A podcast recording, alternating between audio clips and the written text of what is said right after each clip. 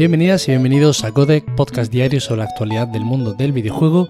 Yo soy Nacho Cerrato y vamos a empezar hablando sobre PlayStation. Y es que Sony ha habilitado por fin la compatibilidad con VRR en la PlayStation 5. Es cierto que hace ya unos días lo anunciaba en el blog de PlayStation Hideaki Nishino, el mismísimo vicepresidente de Sony Interactive Entertainment, y bueno, parece ser que no mentía, evidentemente.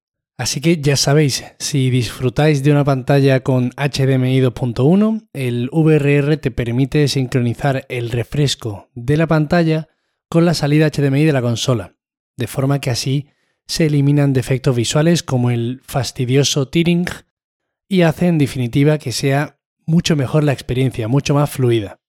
El anuncio de hecho también habla de los juegos que traen parches para que sean compatibles con VRR, como por ejemplo, yo que sé, el Call of Duty Vanguard, Black Ops Cold War, Deathloop Destiny 2, bueno, unos tantos, ¿no?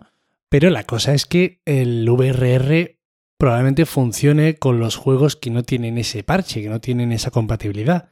Al final es una cosa entre la máquina y la pantalla.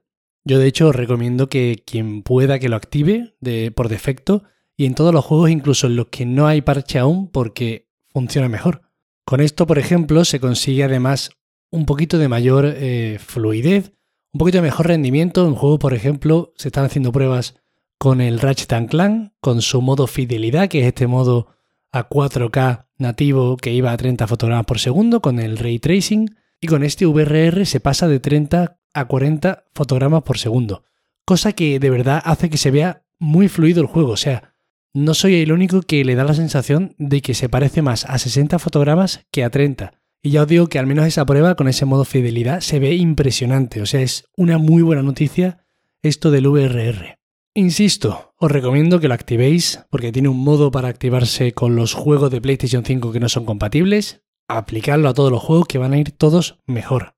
Y aún así, bueno, habrá que estar atentos al vídeo que saquen los de Digital Foundry, que seguro que hacen un extenso e interesantísimo vídeo sobre el tema y ahí sí que hablarán en detalle y bien de todo esto.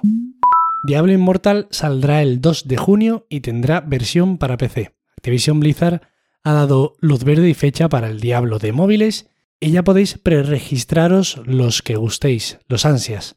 Además, ya tenemos la novedad de que también sacarán el juego en PC, ya que está hecho en móviles, pues se saca también en PC y se rasca un poquito de más mercado. Y bueno, habrá crossplay entre todas las plataformas.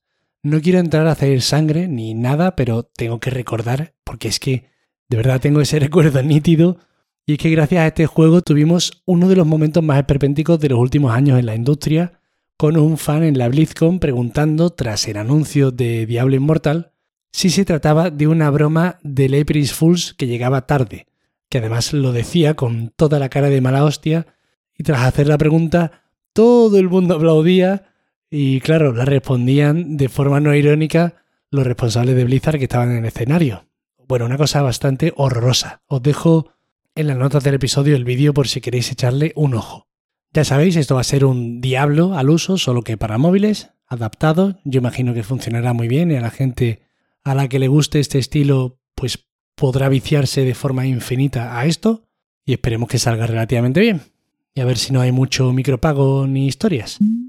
Los juegos de la aplicación de Bethesda ya pueden migrarse a Steam. Este año cierra ya el cliente de PC y a partir del 11 de mayo no podrán jugarse los juegos que tengamos comprados desde esa plataforma. Eso sí, podremos seguir migrándolos hasta más adelante.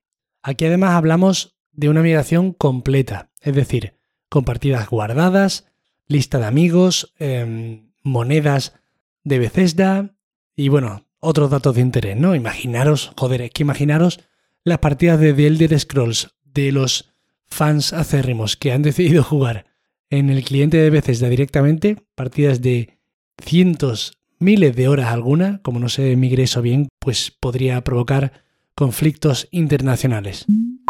El Star Wars de Skydance transcurriría durante la rebelión, según el insider Account NGT, que bueno, tiene cierto ratio de acierto y es, por ejemplo, el que adelantó la existencia de Star Wars Eclipse. Aquí estamos hablando del proyecto del estudio de Amy Hennig y parece ser que recogería en cierto sentido el testigo del cancelado Star Wars 1313. este difunto de Electronic Arts con Amy Heinig como responsable, por si no lo recordáis, compartía la misma ambientación e incluso uno de sus coautores, Todd Baswick, también está trabajando actualmente en Skydance, esta desarrolladora que está llevando a cabo el proyecto, tras incorporarse hace menos de un año. Toda la pinta de que van a recuperar al menos ideas, seguro que sí, vaya.